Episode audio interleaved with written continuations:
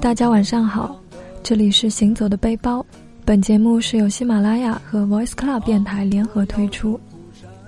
很高兴有机会能让你在这个夜晚聆听我们。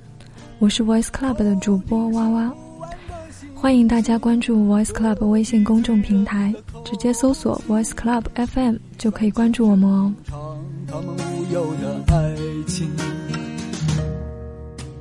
谁家的黄狗欢？我们的节目每期都会请到一位热爱旅行的朋友作为我们的嘉宾，来给我们分享一些关于旅行的故事，让我们从中感受到行走的魅力和生活的与众不同。今天呢，我们也请到了一位老朋友，他也是我们 Voice Club 的主播之一。大家好，我是木山。那么今天的节目呢，很有幸能够跟娃娃一起和大家聊一聊旅行。其实之前呢，有很长一段时间，呃，也有过来客串过一些呃行走的背包的节目。那么今天呢，其实是一个嘉宾的形式，还过来还蛮紧张的。其实你不用太紧张了，因为呃，其实我们木山应该是走过很多地方了。有些时候其实走过很多地方，但是不一定能够把很多东西表达的出来。而且我觉得，可能很多人在走到不同的地方的时候，感受不一样吧。那像我觉得，我一直是一个比较庸俗的人。可能跟以往说旅行节目的这种小清新的风格一搭配的话，可能又会给人一种不太一样的感觉。我觉得也是一种体验。那我们就来听听今天木山会给我们分享哪些故事。那首先，我想问一下木山，你大概去过中国哪些地方？如果说在整个中国的话，呃，其实基本上除了呃华中一带的话。基本上就是从省市来讲的话，就是每个省我都去过。嗯，但是可能说我是一个比较懒的人，可能我到一个地方，我不会把一个地方，呃，转得很干净。比如说我到一个地方，一定要把所有的这种名胜古迹都要看一遍。可能我就专注于一个地方，可能待很长一段时间，然后再回来这个样子。那你是都是一个人去的吗？呃，有跟朋友一起去的，也有自己一个人去的。然后最近这段时间，可能更多的是一个人在出去。走一走这样子，嗯，那我想了解一下一个人出发的心情是怎样的。其实一开始一个人出去玩的时候，呃，会有一些忐忑和不安，嗯，尤其是当你第一次尝试一个人去坐火车去到一个陌生的地方的时候，确实会有些没有安全感。那又比如说我这种长得又不是那种五大三粗的，对吧？真的是万一遇到了什么特别突发的事情的时候，其实还是蛮棘手的。但是，真的，当你第一次一个人出行之后，你会爱上这种感觉。我感觉这个问题好像一般是女生会比较担心。对对对，其实我倒是不太建议女生经常一个人出去跑。虽然我经常会遇到一个人出来跑的这种女生，但是。真的还是不太建议。嗯，那要不然就是你自己一个人出去的时候，最好能够在青旅的时候去结一些伴，那这样可能会安全一些。嗯，其实刚刚木山有提到过，也会遇到过一些单独出行的女生啊。那其实很多一般选择一个人出行的朋友，会不会有这样的想法？就是我我是想遇到一些人，遇到一些不同的人。其实很很多人就是一个人旅行的目的都不一样嘛。就比如说我自己一个人出去，其实主要是为了方便，呃，因为自己一个人的话，你不需要定很复杂的行程，可能计划说我要待一天，但是我发现哎这地方很好玩，那我可能多待两天也无所谓，也不耽误后面的一些行程的安排。所以我觉得一个人出去最大的一个好处就是自由，但是我在出去的这段过程当中，其实还会遇到很多很有意思的事情，可能这些事情并不一定是我亲眼所见，但是确实是我亲耳所闻。嗯，比如说，经常会到某个青旅，会跟老板聊天嘛，对吧？经常有的时候喝喝啤酒啊，可能是聊一聊大家彼此的一些旅行的一些呃心得。然后经常会有人给我讲故事，说，比如说我有一次去丽江，然后对对，然后丽江某一个客栈的老板跟我喝酒的时候就跟我说，他说你知道吗？其实很多人来丽江，尤其是一个人来丽江的人。大部分的人都都是希望能够到这边来寻求一种艳遇的，因为丽江也被大家称为是艳遇之都嘛。对，嗯，所以很多人都会来去找艳遇。那别人会问我了，说你怎么能够判断一个人到丽江是不是来找艳遇的？那其实有几种可能啊，就是比如说你在丽江里面走，白天的时候，如果你看到一个妹子，啊，大部分大家都是关注比较关注妹子嘛，对吧？一个人拿着相机。然后在那边拍照，然后又试图自拍而不得的时候，你可以上前搭讪说啊，说要不要我来帮帮你，给你拍张照片，就是很自然的方式。对，其实很很自然，就是你可以给帮他拍张照片，甚至你可以拿出你的相机帮他拍一张，然后跟他说，呃，能不能留个微信啊，或者留个 QQ 啊，我这边把照片发给你。当然，其实，在丽江一般大家都会去打算待一段时间，所以你可以在这段时间当中跟他约，比如说，哎，我们一起去爬爬山啊，一起可以去去趟束河，或者是一一起去骑行啊之类的。那这个过程当中会发生什么事情，谁也说不清。对啊，那木山，你有在去丽江的时候勾通过这样的方式勾搭到妹子吗？呃，我不是那种在途中特别愿意就是跟人接触的人。我曾经，呃，我曾经有一次，就是我自己也蛮佩服自己的，就是其实跟我熟的人都知道，我平时话还不算少，但是我在火车上的十八个小时，就是从上海到桂林的那那那个路程当中，十八个小时里面。呃，在整个旅途当中，我只说了一句话：“大哥，谢谢，让一下。”只说了这一句话。这是三三个词啊，是三个词，但是我觉得就是一句话嘛，就只说只说了这一句话。所以有的时候我会发现，其实我还不是那种特别愿意和别人就是很主动去沟通的人。包括在青旅，如果我在一个青旅住不超过三天的话，我也很难在青旅真的是认识到什么朋友。嗯，对，但其实我觉得有的时候，呃，一个人在旅途的过程当中，其实就是想想要去享受这份孤独感吧。我觉得，嗯，怎么说呢？其实就像我刚才也说过了，每个人去自己旅行的其实目的都不一样。像可能我自己的目的来讲的话，我就是喜欢一个人。我觉得一个人出去的时候是让你觉得最自由的时候，就你不会受到太多的束缚。不会有旁，比如说你可能三个人、四个人的时候，可能每个人的想法都不一样。然后有些人要去那里，要有些人要去那里，那这个行程安排就会让大家觉得很不舒服。可能是有一些人想在这边多玩一会儿，但就有有些人又会觉得这边很无聊。所以我觉得一到两个人出行是一个比较好的一个选择。这样的话，你的行程会相对来讲很自由，而且不用说太去考虑啊，我这个行程的一些时间安排。嗯，不过我想起来，说到丽江啊，刚刚我想到了我自己之前跟两个朋友一起去丽江的时候发生的一些事情，就是说到住客栈嘛。对。那那边的客栈呢，其实老板娘什么都很好客。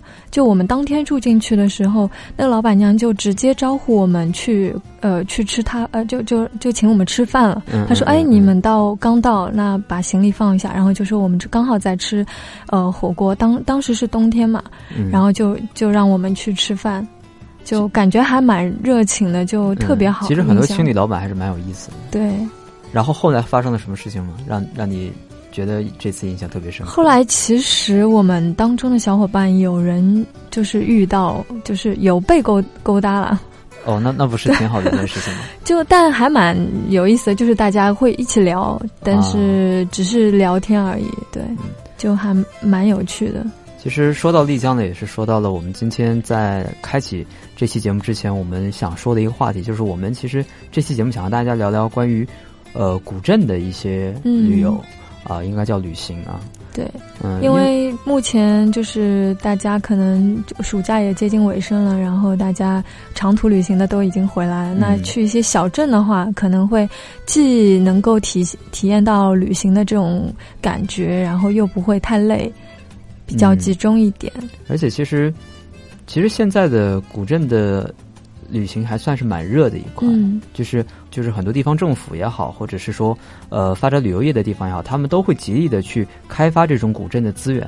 举个最简单的例子来讲的话，就是像上海，其实上海大家很熟悉的有这种七宝古镇，然后有枫泾古镇，呃金山或者是青浦那边又有很多的古镇。那上海周边又有很多古镇，比如说呃比较知名的像。周庄啊，然后像乌镇啊，嗯啊，包括西塘啊，西塘对啊，其实真的是很多。然后有些人会就会觉得说，其实哎，你真的古镇去了很多之后，你会发现都差不多。对我我也有这种感觉。对，其实我很很多时候的感觉也是感觉都差不多，但是是因为他们感觉都被商业化了的那种感觉，我觉得。对，其实今天想和大家聊聊关于古镇商业化这个观点的一些一些交流吧。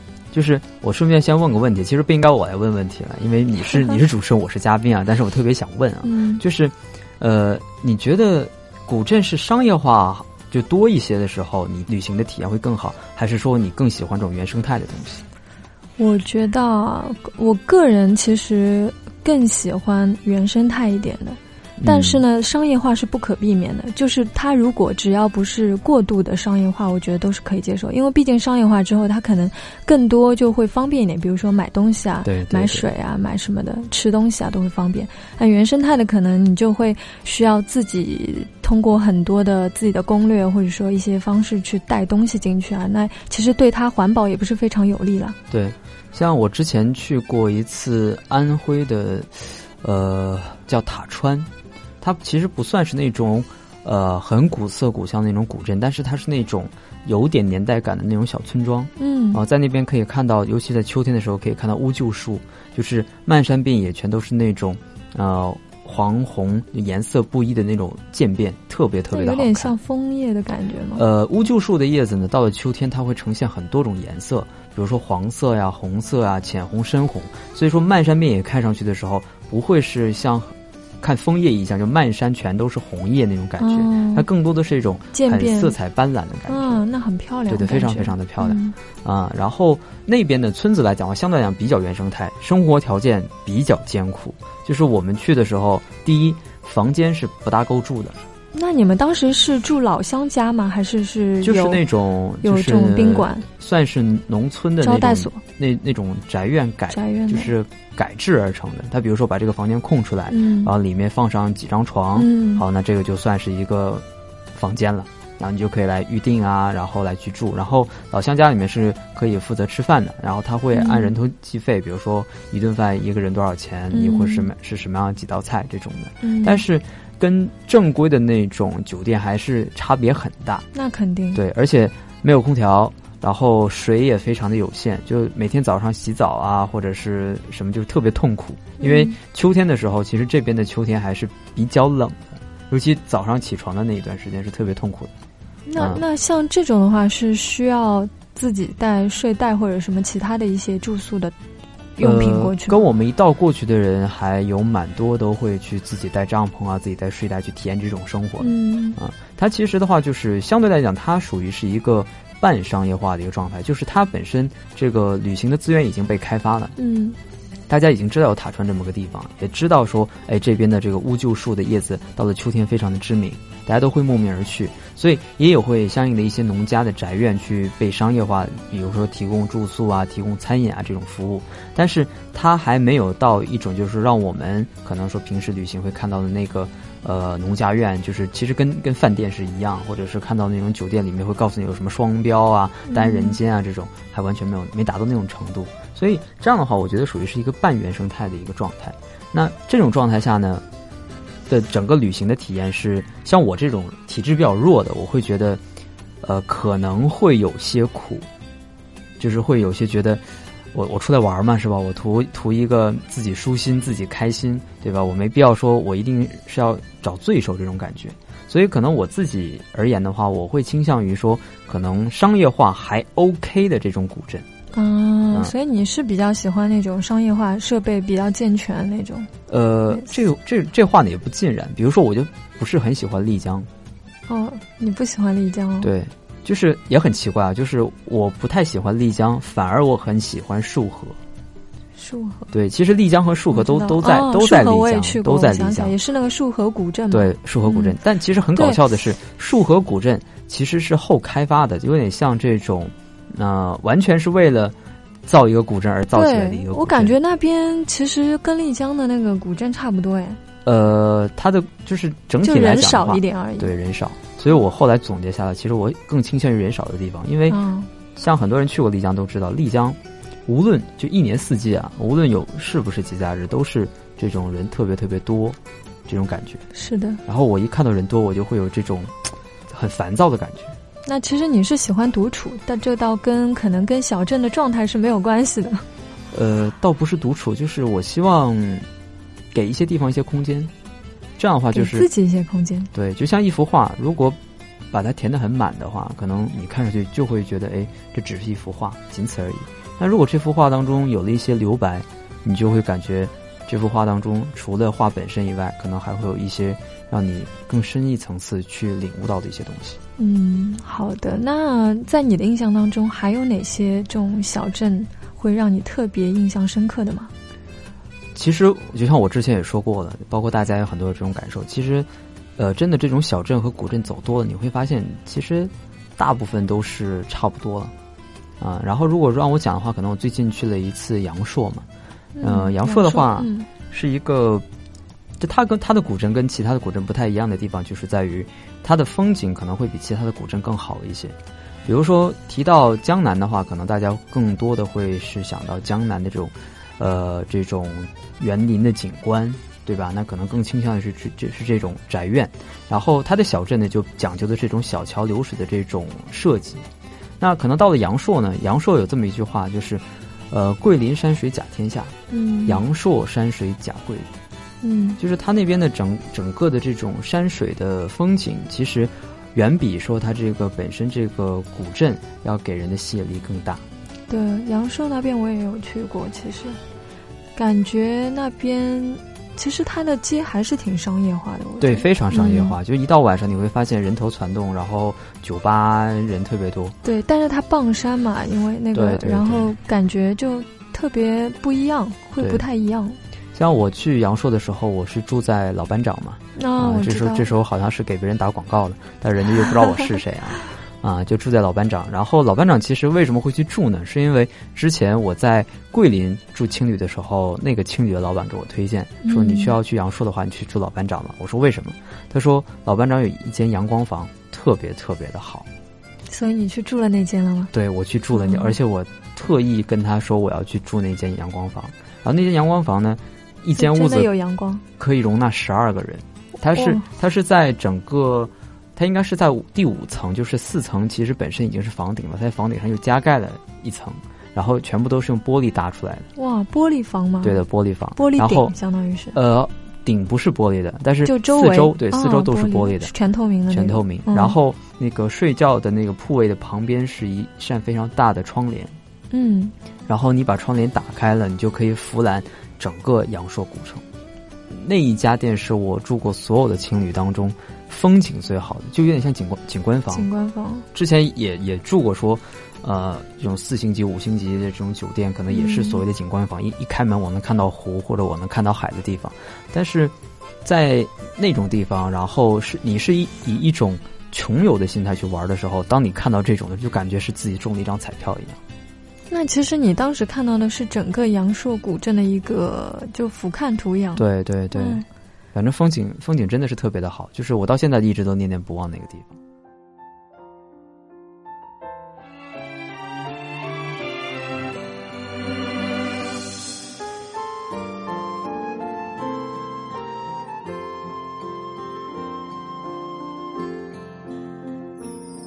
传说冬季会遇上初恋，当日我像阳朔的话，就是到晚上。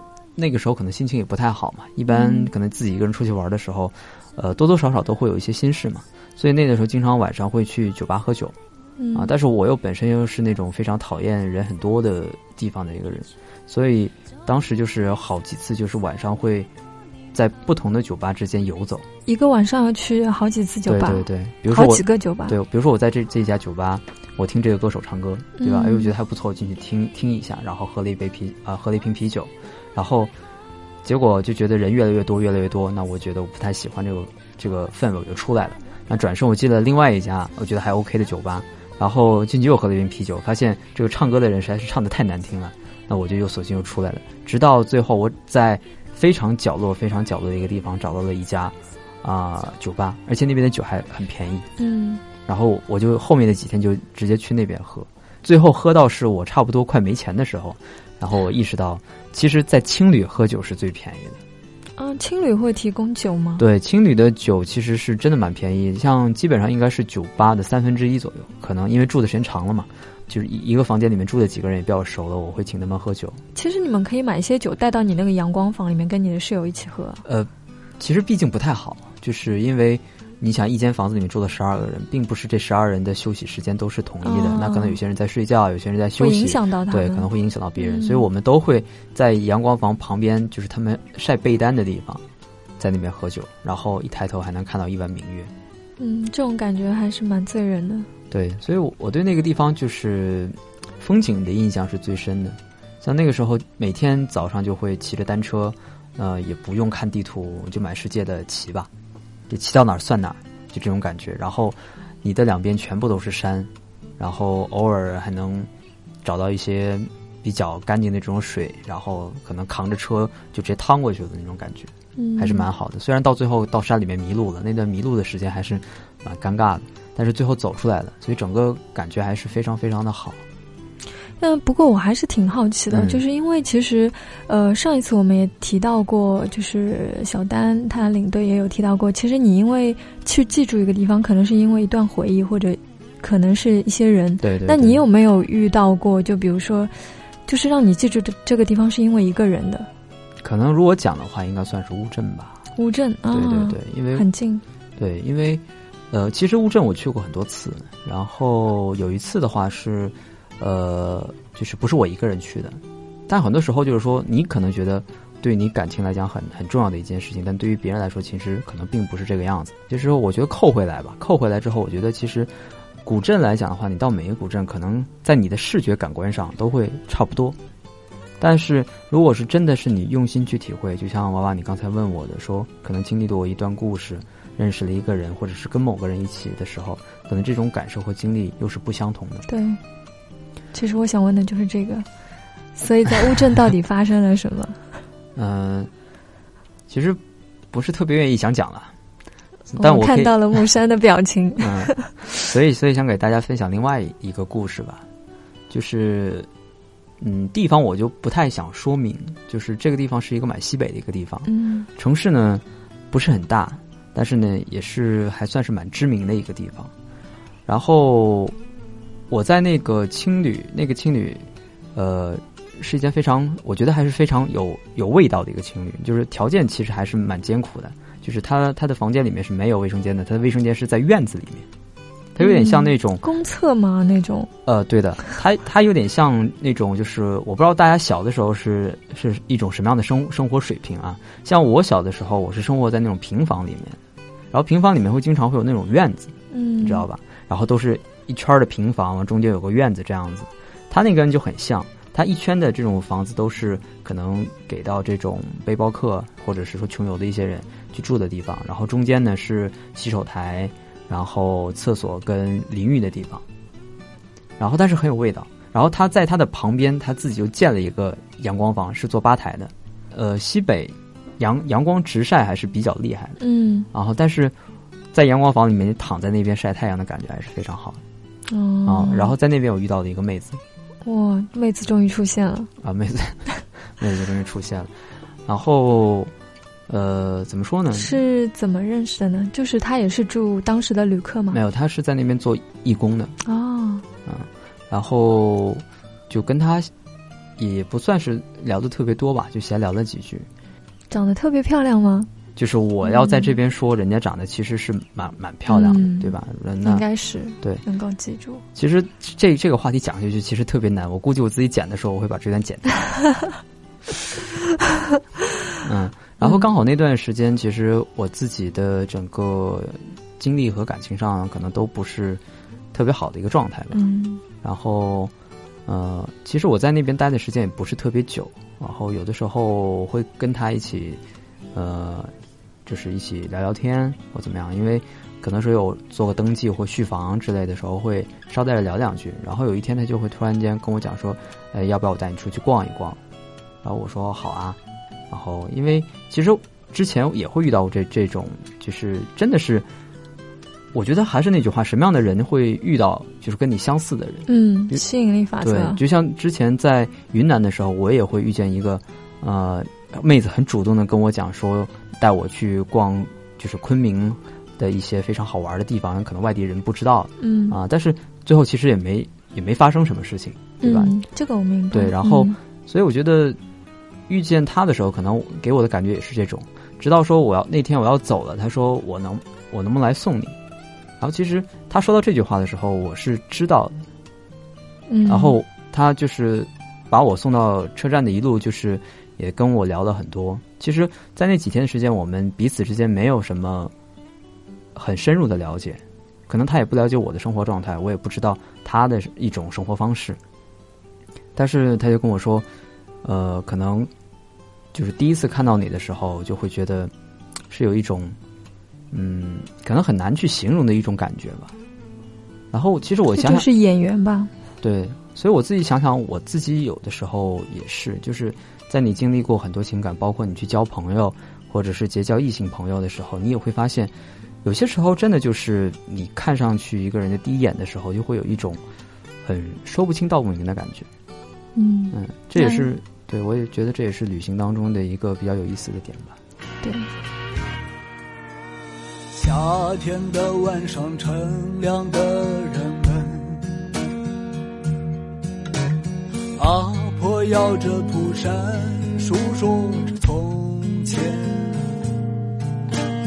头顶数不完的星星，隔壁醉人的口气，蟋蟀轻声吟唱他们无忧的爱情。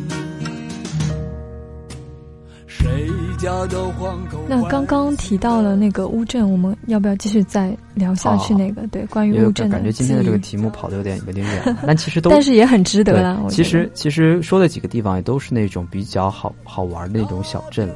然后我我对小的地方其实会更有感情，就是我觉得地方一旦大了，就是你会有一些很茫然不知所措的这种感觉。所以有的时候，像本身我们已经生活在大城市里面了。那没必要说再往大城市去挤吧。就像我为什么不是很愿意去往北京跑，或者说往这种广州、深圳这种地方？其实这种地方好玩的东西也特别的多。但是我如果有时间的话，我还是想往小地方挤。因为你就是一个喜欢，我感觉啊，是一个喜欢比较喜欢独处的人，然后也不喜欢就是那个空间太大的感觉，需要有自己给有自己的一些安全感。我觉得。可能是不太喜欢人多和繁华的地方吧。那又要说到乌镇了。其实对于乌镇来讲，感情是比较复杂的。就是首先来讲的话，我不是特就第一次去的时候，我不是觉得乌镇给我很惊艳的感觉。嗯。因为现在乌镇的话，去过的人都知道，它现在分为两块，一块是东栅，一块是西栅。那这两块呢，是算是旅游开发的这两个地方。然后还有两块地方叫南北栅。我去的时候还没有开发，但不知道现在它有没有开发起来。然后所谓的原生态呢，你去南北站你就能看得出来，就是那种看上去很破破烂烂，但是就是都是那种原住民嘛。那它这就属于是比较原生态的。所以它那边会有原住民这种？对，就是有原来当地的居民还住在那边，就是呃没有成为景点嘛。嗯，那其实像东西栅的话，里面也会有一些就是可能原来的居民，但不过那里面的居民已经把自己的房子改成这种民宿啊、饭店这种，因为你这个房子的地段已经是属于是寸土寸金的地方，不把它作为商业用途的话，实在是太浪费了，明白？对吧？所以一般也不会有人去住，而是把它尽可能的商业化。所以的话，你会发现东栅就你进去看的感觉就是很多的民宿。虽然说是有这种呃当地的人在里面生活啊怎么样的，但是大部分都是游客，而且大部分的原住民都是在做生意。嗯，那到了西栅呢，就另外一种感觉，就是这种感，这个西栅就完全是后造出来的，就这种感觉。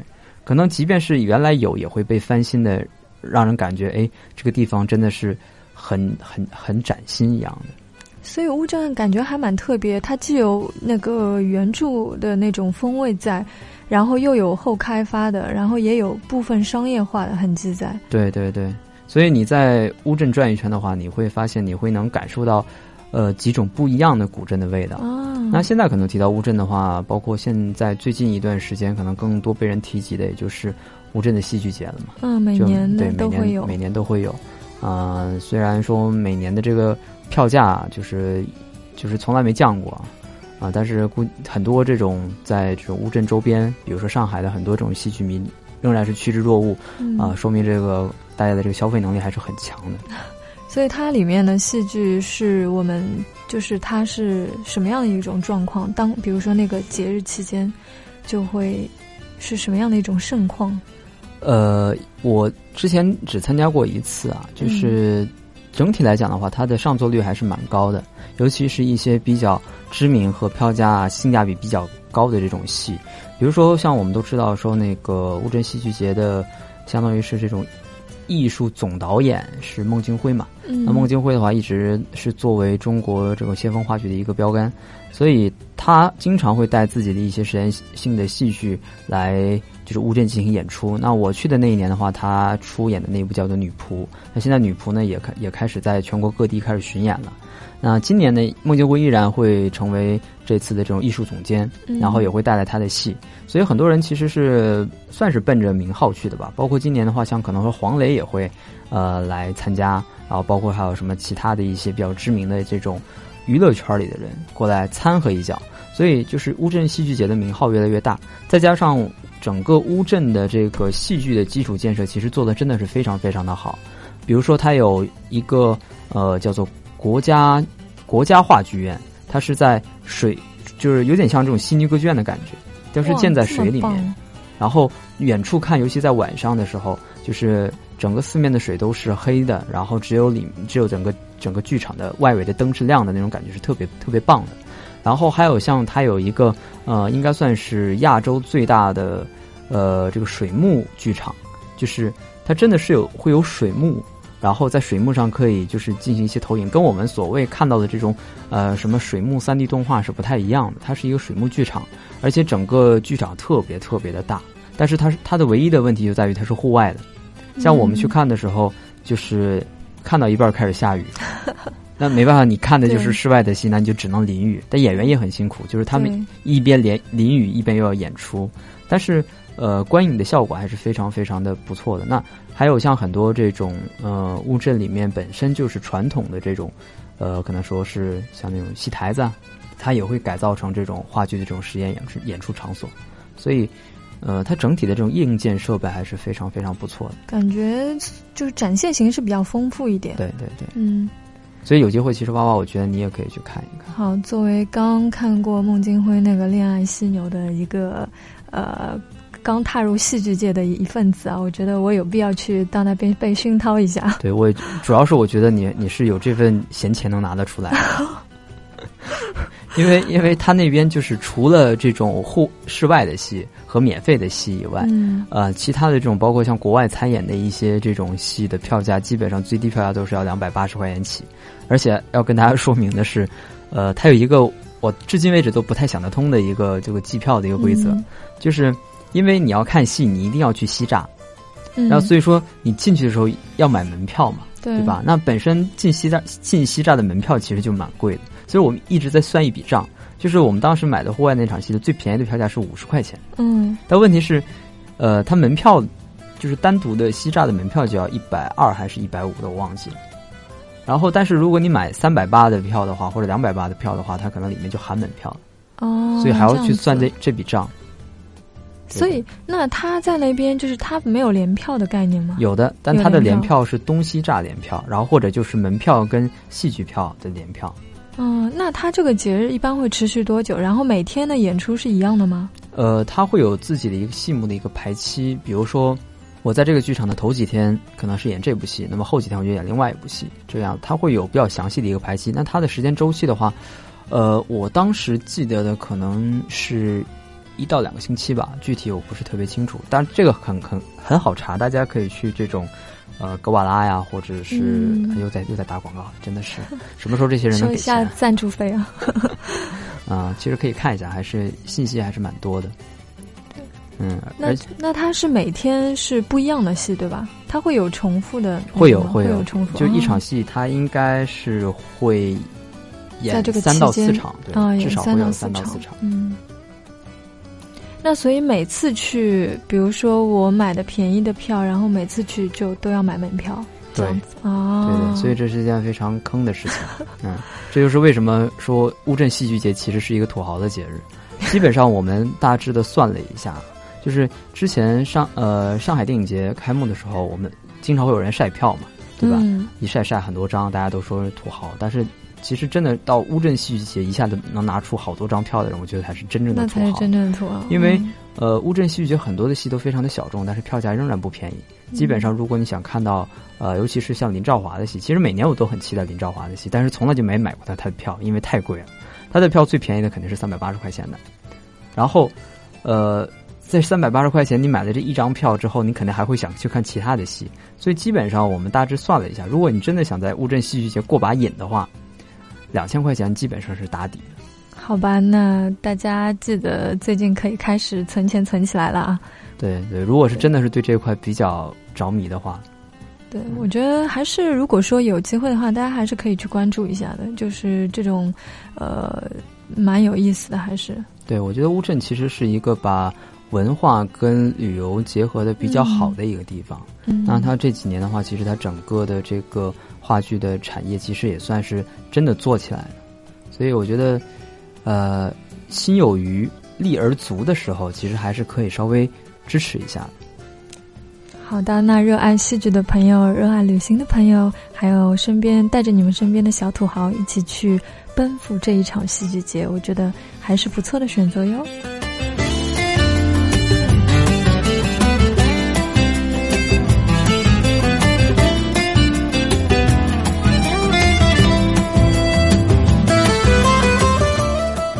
好的，那今天我们聊了很多关于小镇的一些故事，那也非常感谢我们的木山。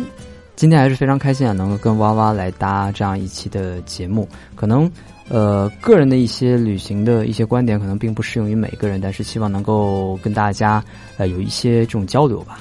好的，那也期待大家在喜马拉雅的平台和我们的 Voice Club 的平台上与我们互动。然后我们依然会每期抽取一位幸运的评论者，然后会由我送出一张明信片。那上期的节目中有评论的朋友，那也期待我会私信与你们联络。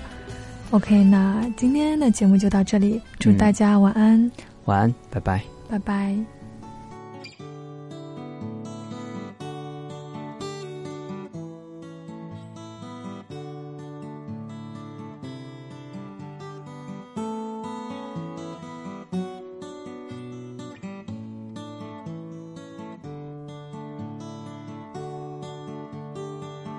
在那越北山区的小镇上，每一个孩子都健康的成长。古井里的水总是那么甘甜，上学要经过细长的街道。爸爸不抽烟，身体妈妈不会骑单车，是因为胆小。从不奢望明天能怎样，只知道做人要正派和勤劳。子女一天天的长大，他们也一年一年的衰老。多希望儿女。口气，能从小镇上走出去。子女一天天的长大，他们也一年一年的衰老。多希望儿女争口气，能从小镇上走出去。